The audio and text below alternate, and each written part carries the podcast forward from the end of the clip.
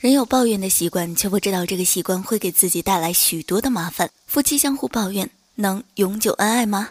儿女对父母抱怨，父母会心甘情愿付出爱吗？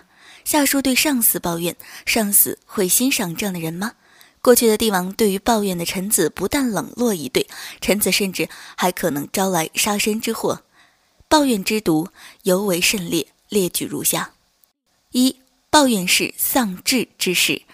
人一旦心中充满了怨恨，所谓怨天尤人，总觉得世间不公平，觉得天下都对不起自己，这就是人生危险的讯号。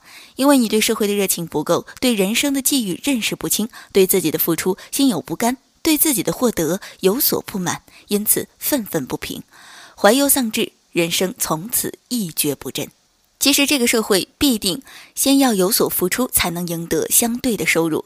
你只是抱怨付出，怎么会有好的结果呢？二，抱怨是结仇之源，抱怨绝对不能够获得欢喜。你抱怨人家一分，别人回馈你的可能是加倍的排斥。合伙人本来是共同打拼，但你总抱怨对方的不足，难道对方就会满意钦佩你吗？语云：敬人者，人恒敬之；相同的，怨人者，人恒怨之。管鲍之交，就是说。鲍叔牙不介意管仲在钱财事业上没有半句怨言，所以两人才能够相知相惜，才会有好的结果。三，抱怨是败德之行，人一旦有了抱怨，情绪一定非常恶劣，就借酒浇愁。有的人甚至一不做二不休，因为对家庭抱怨多。他干脆不回家，整日徘徊在酒廊舞厅里。因为对公司有很多不满，他可以请假出游，甚至泄露机密，使公司受到损失。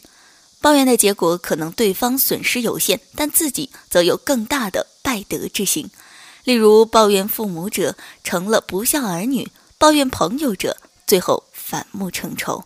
抱怨同事者明争暗斗，种种败德的行为都由于抱怨而产生，殊为可怕。四，抱怨是造业之因。世上很多的打斗、毁坏、嗔杀等行为，都是因为抱怨而起，所以抱怨是造业之因。一个人如果时时心存善念，纵使受了委屈、被人欺负，只要自己有修养，稍加忍耐，也就过去了。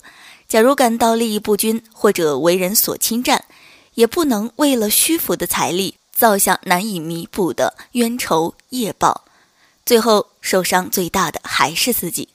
因此，一个人一旦心中有了抱怨的念头，自己应该立刻有所觉醒，自己要懂得回心反省。